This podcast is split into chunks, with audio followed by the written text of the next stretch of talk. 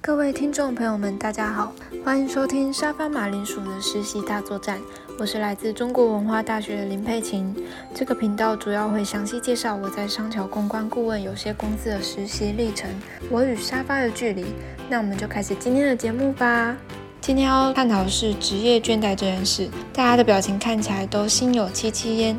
想问一下，大家觉得职业倦怠基本上会出现什么样的情形呢？那我们来问一下小鱼，就是前一天会一直念说明天要上班，然后就觉得好烦，算是提醒自己要上班，也算是一个抱怨的方式。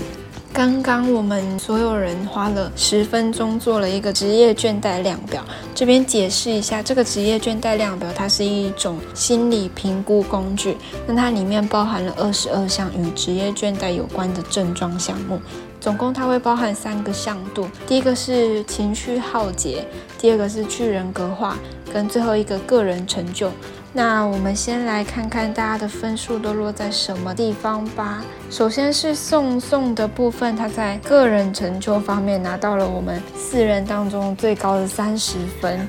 感觉宋宋其实职业倦怠感比较没有那么严重，对不对？说成就感的话，其实成就感也没有到很大，因为有时候还是有些东西很容易忘记。但是可能我在玩具店嘛，是还蛮快乐的，所以 happy。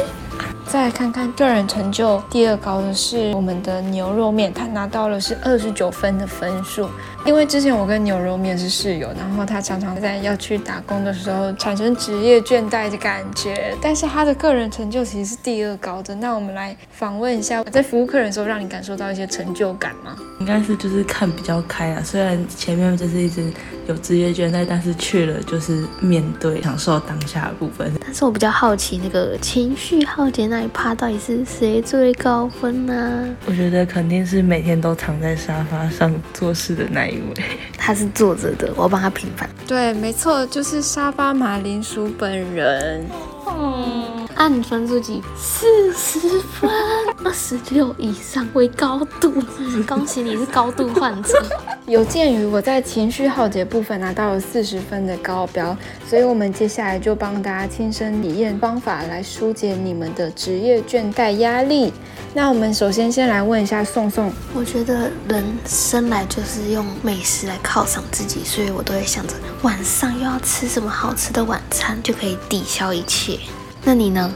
近几个月都会透过这个方式来舒压，然后他叫我想出道。那这个方法就是，每当你感到自己有点疲倦，然后有职业倦怠的时候，就要站起身来活动活动，跟你的朋友啊一起跳跳舞、唱唱歌，发泄一下情绪。那我们现在请大家来分享一下你们自己疏解压力的经典歌单。我们劲舞团的团长，你的经典歌单都是什么呢？嗯，我个人听歌的习惯就是。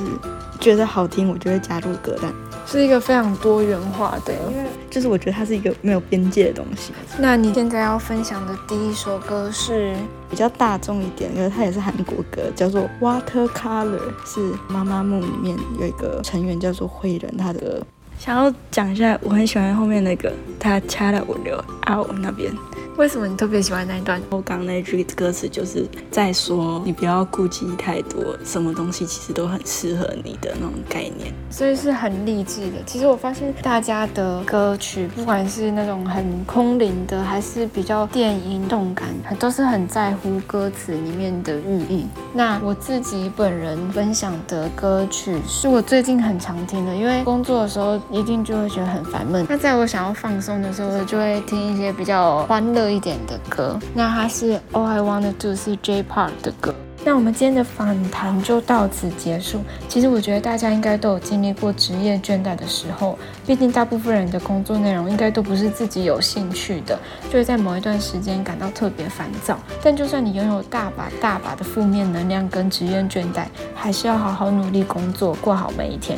毕竟生而为人，你还是有那个能力去对你所烦躁的日常做出一点小改变，然后产生一点小确幸。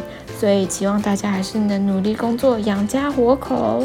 那之后如果还有想知道更多关于沙发马铃薯的实习日常，就锁定每周五的上海实习生园地吧。大家一起说拜拜拜拜！要去听我们推荐的歌。